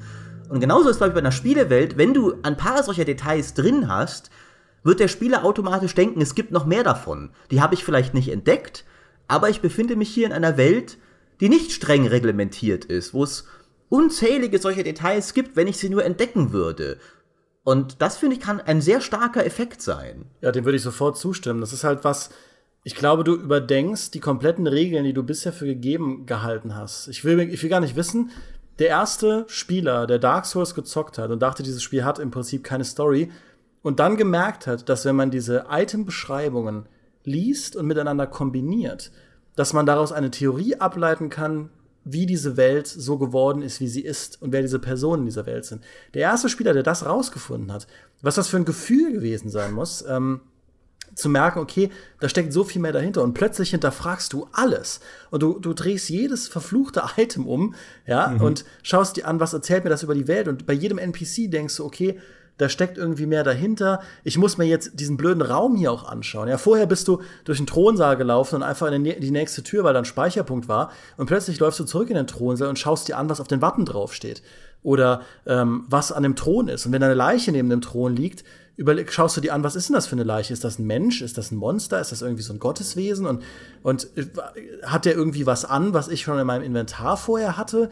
Und wenn er das hatte, was steht dann bei diesem Item für eine Beschreibung? Oh, okay, da wird referenziert, dass hier jemand bei diesem blöden Thron gestorben ist. Ist das diese Person? Und auf einmal verfolgst du das auf eine ganz andere Art und Weise, mit ganz anderen Augen. Und ich glaube, das ist halt so ein magischer Moment. Jetzt ist es bei Dark Souls natürlich ein sehr großes Beispiel, aber ich glaube, im Kleinen ist es ganz genauso, wenn du halt eben auf die Frauentoilette gehst und merkst, okay, das Spiel reagiert darauf, zu schauen, ähm, was, was, was passiert sonst noch, wenn ich irgendwo gegen Regeln verstoße, wenn ich gegen sozialkonform verstoße, wenn ich irgendwo mit einer Waffe reinrenne? Was passiert, wenn ich durch New York laufe und plötzlich rumschieße und so? Wie reagiert die Welt darauf? Ja, was lustigerweise auch ist, was man als Spieletester natürlich berücksichtigen muss, wenn man Deus Ex Mankind Divided spielt und da in Prag rumläuft, probiert man erstmal diese Dinge aus, um zu schauen, wie dynamisch reagiert die Welt auf das, was ich tue. Mhm. Und auch bei Elex, als ich das getestet habe, war es so, dass ich dann gemerkt habe, okay, das Spiel reagiert immer dynamisch darauf, ob ich mich schon einer Fraktion angeschlossen habe oder nicht und was ich schon vorher gemacht habe, wenn ich mit einem NPC begegne. Also mache ich jetzt auch mal spiele ich das Spiel jetzt auch mal so, dass ich mich niemandem anschließe, um dann schön austesten zu können, wie die verschiedenen Optionen sind, wenn ich mich da vorher angeschlossen habe und wenn ich ein Kleriker bin und wenn ich ein Berserker bin und so. Und das ist halt eine spannende Art und Weise, ein Spiel zu entdecken. Dem würde ich sofort zustimmen. Das ist ja auch was, wo du als Spieletester, finde ich, zu einer recht privilegierten Riege gehörst. Das kann auch manchmal nerven, aber wir gehören ja dann immer zu denen, die so ein Spiel vor Release schon bekommen, die spielen zu einem Zeitpunkt, wo auch noch ein Embargo drauf ist. Es spielen zwar auch schon andere Leute und nicht nur Spieletester, auch es gibt auch schon wahrscheinlich äh, YouTuber, Streamer, Let's Player und sowas, aber es ist noch ein Embargo drauf. Niemand darf das veröffentlichen und wir können nicht ins Internet gehen, um zu schauen, wie geht denn diese Quest aus, wenn ich es anders mache? Äh, wo ist denn hier alle Geheimnisse in diesem Level? Wir erleben es tatsächlich auf eine Art und Weise, wie es danach, nach Release im Internet eigentlich heutzutage kaum noch mehr geht, weil immer sofort wenige Tage danach alles online ist. Und auch ich bin da jemand, der der Versuchung nicht immer widerstehen kann, dann in einem, was weiß ich, wenn irgendein Rollenspiel kommt und mir eine richtig schwere Entscheidung auferlegt, mal kurz zu gucken, was, was passiert denn, wenn ich die andere Sache mache? Mhm. Oder wie, wie ist dieser Dialog, wenn ich. Das, ich hasse mich immer selbst dafür, es ist ganz schlimm. Ich spoiler mich viel zu oft selbst, aber ich kann dann doch irgendwie immer nicht widerstehen. Aber wenn du halt so ein Spiel vor Release spielst, dann kannst du es nicht. Das kann auch nervig sein. Ich erinnere mich, ich weiß nicht mehr, der, der Kollege Johannes Ruhe hat, glaube ich, irgendwann mal, ist er verzweifelt an irgendeinem Adventure. Das war nicht mal gut oder sowas, aber es gab keine Lösung vom Entwickler und es gab auch natürlich noch keine Lösung online ja. und er musste es aber mit einer Deadline testen. Aber das Rätsel war so obtus, so doof designt, dass du nicht drauf kamst, was du machen musstest. Und dann sitzt du halt da vor so einem Adventure, wie du es halt in Zeiten vor großem Internet noch getan hättest. Ähm, aber das finde ich manchmal ist, ist ein sehr interessanter, kann eben auch ein sehr interessanter Weg sein, so ein Spiel zu spielen. Und dann hinterher siehst du dann erst, wenn alle gleichzeitig veröffentlichen, ah, so, so haben es die anderen also wahrgenommen. Und so ist es bei mir gewesen. Das ist, finde ich, wirklich äh, eine, eine besondere Erfahrung immer noch. Ja, das stimmt. Obwohl dir eigentlich der Fluch, der natürlich auf dir liegt als Spieletester, ist der der Deadline. Das heißt, ja. wenn du ein Dark Souls testest, also mhm. ich, ich will nicht lügen. Ich weiß nicht, ich kenne nicht alle Dark Souls Reviews da draußen, aber ich glaube, die allerwenigsten Tester haben diesen Lore-Unterbau jemals in der in dem Umfang bemerkt, wie er existiert im Spiel und in dieser Tiefe. Oder auch eine Watch Dogs Welt, ja, die ja unglaublich detailliert ist, in der man unglaublich viele so Idle-Gespräche hören kann und so einfach so, so Ambient-Sachen, ne, die da passieren um dich rum, die ja überhaupt keine Rolle spielen für die eigentliche Handlung oder für deine eigentlichen Nebenquests oder für das, was du tust, aber die einfach passieren, ja, dass irgendwie jemand auf dem Friedhof steht und an einem Grab weint zum Beispiel oder sich irgendwelche Charaktere irgendwo unterhalten und so. Da steckt so viel an Details drin, aber als Tester und vielleicht auch als ich sag mal in Anführungszeichen, normaler Spieler, der einfach nur die Story erleben möchte in den Watch Dogs, läufst du da dran vorbei und kriegst es gar nicht mit. Und ich zum Beispiel hab's auch nicht wirklich mitgekriegt, obwohl ich es nicht mal getestet habe, Watch Dogs. Mir hat dann Fritz hinterher erzählt, wie viele Details es in dieser Welt gibt und wie verliebt er in dieses Chicago ist von Watch Dogs. Und daraufhin habe ich es dann nochmal gespielt und mir das alles nochmal genau angeguckt. Und dann erst gemerkt, boah, ey, was bist du eigentlich hier für ein blindes Huhn? Woran rennst du hier alles vorbei. Ne? Also, das, wie gesagt, ist alles nicht wichtig fürs Spiel, aber es steckt halt so viel mehr dann auch Liebe drin, als man anfangs gedacht hätte, wenn man es einfach nur so spielt und vielleicht auch einfach nur so testet. Ja, das äh, muss ich leider auch sagen. Manchmal ähm, ist dann der Druck der Deadline führt dazu, dass du gewisse Sachen verpasst. In meinem Fall äh, das wohl traurigste Beispiel war, und da war ich nicht mal Haupttester, da war ich dein tapferer Scherge, der dich ein bisschen unterstützt hat bei The Witcher 3. Ähm, und ich musste das natürlich trotzdem auch so weit wie möglich äh, durchspielen. Und habe dann aber gesagt, okay, ich bin sekundärer Tester. Ich habe äh, die PC-Version kam auch, wenn ich mich recht entsinne, ein bisschen später als die Konsolenversion. Ähm, ich muss irgendwo Abstriche machen, die der Haupttester Micha eh schon abgedeckt hat. Dann spiele ich halt mal kein Gwent. Da spare ich mir schon mal mindestens 30 Stunden Spielzeit wahrscheinlich. Und aber das ist ja eigentlich grässlich, weil Gwent ist ich, ich liebe ja auch Sammelkartenspiele, aber ich habe bei meinem ersten Witcher 3 Durchgang wirklich fast komplett auf Gwent verzichtet. Äh, umso mehr spiele ich es dann jetzt in der in der neuen Free-to-Play Variante, aber das war dann was, wo ich halt für mich gesagt habe, okay, irgendwo muss ich halt bisschen sparen sozusagen, weil Micha als Haupttester hat ja schon mehr als genug Gwent gespielt. Das ist irrelevant, dass ich das auch noch mal mache. Ähm, und das war dann aber auch schade wiederum, weil da habe ich dann tatsächlich für diesen schönen ersten Durchlauf, den du ja nur einmal machen kannst, auch als Tester, habe ich dann nicht das ganz perfekte Erlebnis gehabt. Nicht ganz perfekt, das Witcher 3 ist immer noch besser als 99% aller anderen Spiele auf dem Markt, aber trotzdem. Ich muss sagen, aus Tester-Perspektive bin ich auch wirklich, wirklich froh, dass die Souls-Reihe beendet ist. dass, da, dass, da, kein neuer Teil mehr kommt. So sehr ich sie privat auch liebe und als Spieler liebe, als, als Redakteur ist es eine Katastrophe, diese Souls-Spiele zu testen, mhm. weil du immer weniger Zeit hast, als du brauchst. Ja, da, da entstehen Lore-Videos Monate nach Release des Spiels, weil Spieler erst dann Dinge entdecken und Dinge kombinieren und Videos machen, die das alles irgendwie zusammenführen. Das kannst du natürlich nicht leisten. Und äh, es ist ja auch nicht so, als gäbe es in Dark Souls nicht so diese ein, zwei kleinen spielerischen Herausforderungen, an denen man sich festbeißt. Dann ist die Lore dem natürlich so ein bisschen nachgelagert. Der Vorteil ist, man darf ja sowieso nichts erzählen, weil allein über das Intro zu reden ist schon ein Spoiler und die Community spießt dich dafür aus, dass du überhaupt über dieses Spiel sprichst.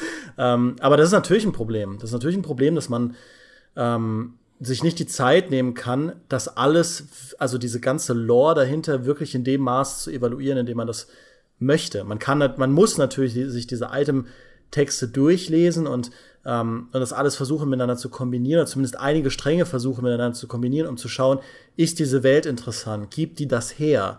Ähm, mhm bin ich eine interessante Persönlichkeit in dieser Welt? Wie ist meine Beziehung zu dem Spiel? Wir haben ja da schon früher drüber gesprochen, in früheren Podcasts, wie speziell die Beziehung ist, die du als Spieler zu dieser Spielwelt hast, auch aus einem Story-Standpunkt. Ist das alles da? Das kann man dann schon tun, aber ich stimme mich ja zu, das ist A, sehr schwierig und B, glaube ich, gibt es tatsächlich sehr viele Kollegen, ähm, die, ja, die das nicht leisten und auch ich selbst leiste das natürlich nur zu einem gewissen Grad, wo ich dann für mich sage, okay, das hat die Ehre bisher geboten, aber jetzt geht's halt einfach nicht weiter für mich. Jetzt muss ich da irgendwo den Sack zumachen. Mhm.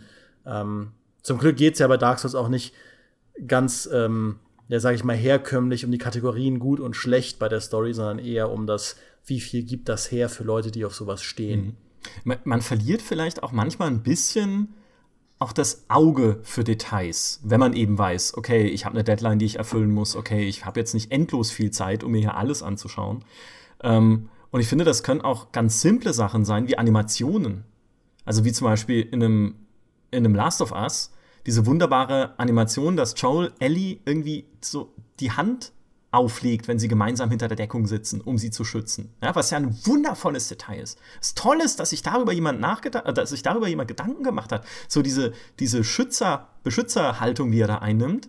Aber ehrlich gesagt, wenn ich das spiele, merke ich das nicht. Ja, wahrscheinlich, weil ich nicht mal hinter derselben Deckung sitze, in, irgendwie wie Ellie an irgendeiner Stelle in dem Spiel. Und was ich heute auch nachgelesen hatte, äh, auch in einem Reddit-Thread, in dem es um kleine Details in Spielen geht, die Leuten gut in Erinnerung geblieben sind, meinte jemand, die Animationen von L.A. Noir. Und dann denke ich natürlich, okay, die Animationen von L.A. Noir, ja, die Gesichter waren halt geil, das wissen wir alle. Aber nein, es ging um die Treppensteige-Animationen von L.A. Noir. Und ich habe mir dann Videos angeschaut, L.A. Noir Let's Plays, in denen Leute Treppen steigen und denke mir halt, als ich das sehe, ja, es sieht halt so aus, wie wenn jemand Treppen steigt. Also was ist daran? Moment, ja, es sieht tatsächlich so aus, als würde man wirklich, also wie, wie ein echter Mensch der Treppen hochsteigt, weil wirklich dein Charakter, was mir nie aufgefallen ist, als ich das gespielt habe, halt tatsächlich eine Stufe nach der anderen nimmt, dabei sein Gewicht verlagert. Wenn du schneller gehst, überspringt er ein paar Stufen, tritt aber tatsächlich auch immer mit dem Fuß auf die Stufe.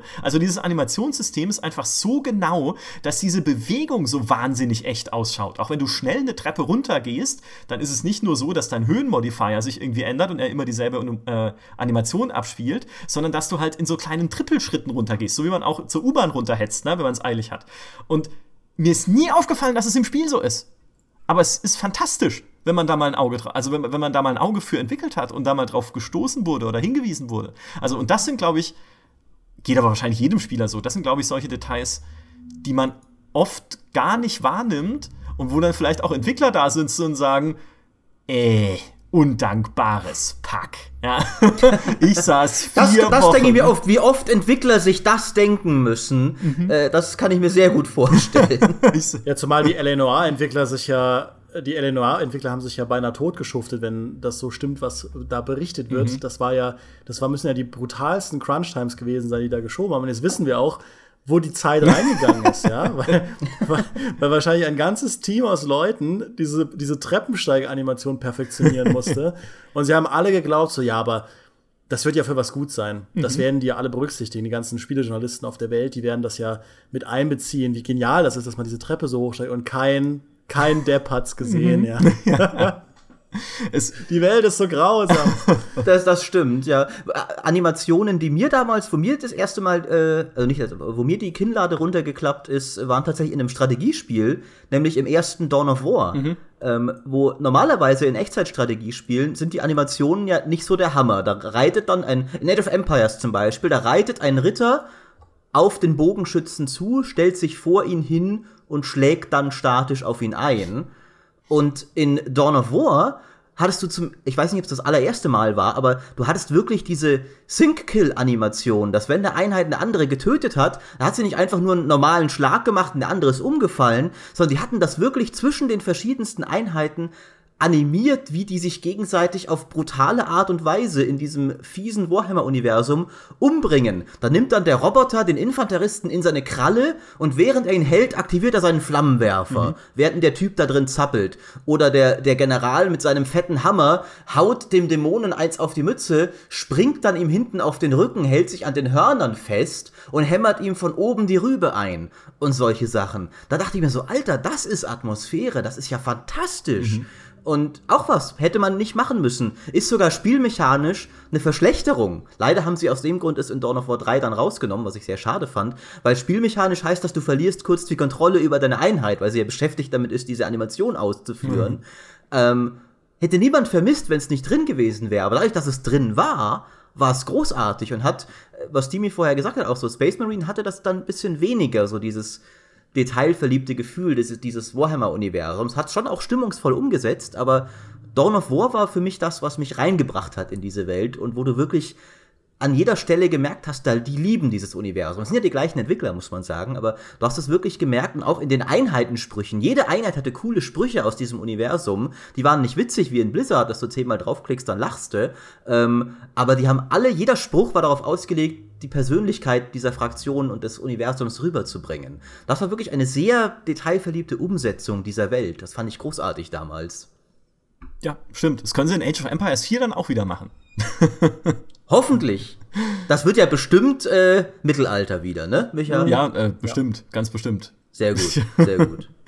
äh, was, es gibt noch eine, eine kleine Anekdote, weil ich finde, eigentlich, aber ich spreche aus, aus der Perspektive eines sehr verspielten und äh, gerne, äh, gerne kreativen und verrückten Menschen so ein bisschen.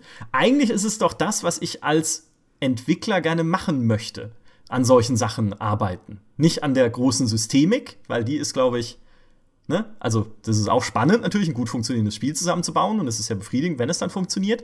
Aber eigentlich sind es doch die kleinen, lustigen, coolen Sachen, für die es auch mir dann gehen würde, wenn ich ein Spiel mache. Und mir hat neulich ein bekannter Programmierer eine lustige Geschichte erzählt. Er arbeitet auch an einem Spiel und hat da den Code analysiert, mal irgendwann. Hat sich den Code angeschaut und hat dann in diesem Code einen dicken Block anderen Code gefunden, der da eigentlich nicht hingehört. Und der war abgegrenzt von allem anderen, war aber super komplex. Ja, also irgendwie ganz, ganz komplexe Formeln. Und sie wussten nicht, was dieser Code macht. Ja, und haben dann hin und her gesucht, was, was bewirkt das, was bewirkt das? Und haben dann irgendwann rausgefunden, dieser Code ist dazu da, dass der Debug-Button, wenn man ihn einblendet, im Hauptmenü wiggelt. Also, dass der sich halt ein bisschen verformt, wenn du mit der Maus drüber gehst. Dafür war der Code da. Ja? Irgendjemand hat sich hingesetzt, ich wusste noch wer, ja, und hat dafür extra einen Block Code geschrieben für einen sich verformenden Debug-Button, den nie ein Spieler auf dieser Welt zu Gesicht kriegen wird, aber das war es ihm dann halt wert. Ja, und das finde ich, also auch ehrlich gesagt, auch wenn das halt was ist, was man nicht sieht als Spieler, genau das will ich doch haben. Fand ich super. Das ist ja tatsächlich sehr interessant, was manchmal noch in Spielen steckt, äh, was dann es gar nicht auch unbedingt ins fertige Spiel geschafft hat, weil es abgegrenzt ist oder sowas in den Codes. Das, äh, da sind wir im, im Laufe äh, unseres Moddings für Schlacht um Mittelerde immer wieder auf Sachen gestoßen, mhm. die auch mit Entwicklerkommentaren so in diesen Codes waren, wo du immer gedacht hast, ach schade, dass sie das nicht zu Ende gemacht haben. Uh. Zum Beispiel gab es da anscheinend eine Fähigkeit, dass Aragorn Gimli geworfen hätte, wie im zweiten Film. Ähm, cool. Und das, äh, ich, vermutlich war es dann auch einfach zu kompliziert, weil äh, weil du ja dann dafür die zwei Helden wirklich nebeneinander brauchst und im fertigen Spiel springt Gimli dann einfach von sich aus und es ist eine sehr starke Fähigkeit. Aber es war mal angedacht, dass es diesen Zwergenwurf tatsächlich mhm. gibt.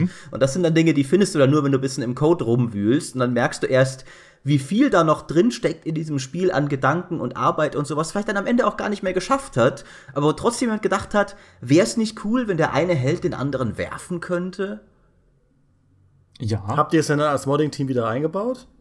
Haben wir nicht, äh, soweit ich weiß, äh, oh. war es nicht in einem Zustand, wo man es hätte fertig umsetzen könnte, was Animationen und sowas angeht. Bei uns geht's auch leider nicht mehr, weil Aragorn und Gimli in unterschiedlichen Fraktionen sind. Äh, das war, äh, der eine ist bei den Zwergen, der andere ist bei Gondor, deswegen geht's sowieso nicht mehr. Aber äh, ich fand das sehr schade tatsächlich. okay. Tut mir leid. Jetzt, ich hätte die Anekdote gar nicht erst erzählen ja. sollen. Jetzt ist alles nur wieder aber, Jetzt, aber kann man eine äh, Kiste umwerfen, so dass Äpfel rausfallen und ein Pferd isst die dann? Das finde ich ist. Da musst du Witcher spielen. Das ist Mindestmaß von Detail, das ich eigentlich erwarten würde von dem Spiel, egal was jetzt heutzutage. da sind Maßstäbe gesetzt. Ich glaube, wir kommen so langsam ans Ende. Ich glaube, kann, kann irgendwann noch mal was Witziges erzählen, damit wir die mir mhm. jetzt noch mal aufheitern können, bevor wir zum Ende kommen. Ich will ja jetzt nicht hier alle so, weißt du, mit einem Downer rausschmeißen. Okay, dann sage ich einfach zum Abschluss das witzigste Detail, das ich so äh, erlebt habe. Das erzähle ich immer, wenn es um LucasArts geht. Mein wundervollstes Detail war in Monkey Island 3, wo man ja wie in jedem Point-and-Click-Adventure jede Menge Kram einsammelt. Und da findet man auch ein Messer. Und Guybrush Threepwood, wenn du sagst, nimm dieses Messer, nimmt das Messer und lässt es in seine Hose fallen, die er dafür halt aufmacht. Und für einen ganz kurzen Moment werden seine Augen ähm, schreckerregt größer weil er halt gerade ein Messer in seine Hose hat fallen lassen. Und das ist, das, diese, paar, diese paar Pixel, diese Augen größer wurden, ja, ich habe das natürlich jetzt sehr trocken erzählt, aber als Kind, ich bin ausgerastet. Das war das Witzigste, was mir in diesem ganzen Spiel passiert ist. So eine banale Kleinigkeit. Und das will ja bei Monkey Island durchaus was heißen. Das will bei Monkey Island was heißen. Das packe ich immer wieder aus, wenn es darum geht, darüber zu erzählen, warum dieses Spiel so genial war. Auch der dritte Teil, ja, ich widerspreche der Mehrheit. Auch der dritte Teil war genial. Und ähm, damit, damit schließe ich meinen Case. Dann würde ich sagen, kommen wir doch mal zu Abschlussplädoyers. Äh, was ich zum Abschluss sagen wollen würde und was, denke ich, mehr als klar herausgekommen ist äh, im, im Laufe dieses Podcasts, ist, äh, liebe Entwickler da draußen, äh, wenn ihr Stunden um Stunden in Animationen dafür steckt, dass eure Pferde Äpfel essen, wenn man sie ihnen vor die Nase wirft, und euch hinterher denkt, ach, die undankbaren Spieler, die bemerken es ja doch nicht, äh, weil es vielleicht nicht in jedem Review steht oder sowas. Stimmt nicht. Wir bemerken es, wie ihr seht. Wir können eine ganze Stunde darüber schwadronieren und könnten wahrscheinlich noch eine Stunde drüber reden und noch viel länger, wenn wir nicht äh, natürlich, wie in, in, diesem Podcast auch gemerkt habt, äh, Menschen wären, die die Kürze und die Würze schätzen im, im Dialog. Ähm, aber lach nicht. Was? Äh, ich, äh, ja. aber äh, wie gesagt, es lohnt sich tatsächlich, denke ich. Ich glaube, sehr viele Spieler honorieren das. Entweder vielleicht auch auf eine laute Art und Weise, dass sie Memes dazu machen im Internet und sowas, aber vielleicht auch einfach auf eine stille und leise Art und Weise, dass natürlich nicht das ist, worüber jeder als erstes schreibt, wenn er über das Spiel schreibt. Weil in einem Witcher zum Beispiel, da musst du so viele andere Sachen analysieren und loben, bevor du, äh, ein, ein Review darf ja auch nicht unendlich lang sein. Du willst ja auch den Leuten keinen Roman vorsetzen und der Graf schreibt eh schon immer viel zu lang. äh, aber da kannst du dann nicht irgendwie einen ganzen Absatz drauf verwenden, dass Plötze Äpfel frisst, aber es fällt auf, es trägt zum Gesamtkunstwerk bei, es lässt die Spieler mit äh, einem besseren Eindruck des Spiels zurück, ähm, es erhebt einfach das Gesamtkunstwerk auf ein neues Level und äh, das schlägt sich, denke ich, in Wertungen, in Verkaufszahlen, in Spielerzufriedenheit dann doch nieder. Ich finde, Original Sin 2 ist jetzt gerade das allerbeste Beispiel, das hier überall seine 90 plus einfährt, was du nie erwartet hättest von der Art von Spiel heutzutage noch. Ähm, also es lohnt sich. Weiter so. Ich muss äh, vehement und entschieden widersprechen an dieser Stelle, denn es gab in meinem Witcher-Test einen Absatz darüber, dass Plötze Äpfel frisst. Nämlich der allerletzte. Verdammt! Ja, Oh, der, in dem es um äh, Details geht. Verdammt, dann, äh, dann, äh, ja, äh, aber das äh, unterstreicht ja nur meinen Punkt. Richtig. Auch wenn, das hätte ich natürlich wissen sollen. Ich war ja selbst beteiligt an diesem Test und habe ihn sogar gegengelesen. Äh, da sieht man mal, dass ich nicht auf Details achte, offensichtlich, im Gegensatz zu den vielen tollen Entwicklern da draußen. ähm, ja, da, danke, Michael. Jetzt hast du, jetzt stehe ich wieder letzte Depp da. Dimi sagt ein schönes Abschlussplädoyer. Komm. Also was ich hieraus mitnehme, ist, dass Tierdetails eine Sache ist, die vielen Journalisten auffällt und deswegen wäre das halt was, wo ich beispielsweise auch Ubisoft vorschlagen würde, einfach eine Spin-off-App zu entwickeln, die nur sich darum dreht, Tiere in Assassin's Creed zu streicheln und vielleicht auch ihnen was beizubringen, ähnlich wie die Companion-App von ähm, GTA 5, wo man seinen Hund dressieren kann. Okay. Und da könnte man ja dann auch noch Sammelkarten einbauen mit verschiedenen Seltenheitsgraden, je nach Tier, das man findet. und damit auch noch ordentlich Geld verdienen. Und das ist, denke ich, die Lektion, die man vor allem hier aus diesem Podcast mitnehmen kann, wie man richtig Geld mit Details machen kann. Gibt es Lootboxen mit Tieren? oh mein Gott. Äh, okay, pass auf, einen habe ich noch zum Abschluss. In Dwarf Fortress gibt es Algorithmen, die ähm, berechnen, dass Katzen, die in einer Bar durch eine Pfütze Bier laufen und sich danach selber putzen, betrunken werden und sterben. Ja, So, Maurice, jetzt kannst du das, abmoderieren. wenn das kein Abschluss für einen Podcast ist, dann weiß ich auch nicht. Wer an sowas, Ich- wenn, wenn ein Entwickler an sowas denkt, ist, finde ich, alles gesagt. Ja, besser wird's Ich würde es auch gern noch clever abmoderieren, aber ich habe keine Ahnung mehr, was ich darauf noch sagen soll. Ich würde sagen, wir, äh, das war's, oder? Ja, das war's. Bis zum Danke nächsten fürs Mal. Zuhören. Tschüss. Bis dann. Auf Wiedersehen.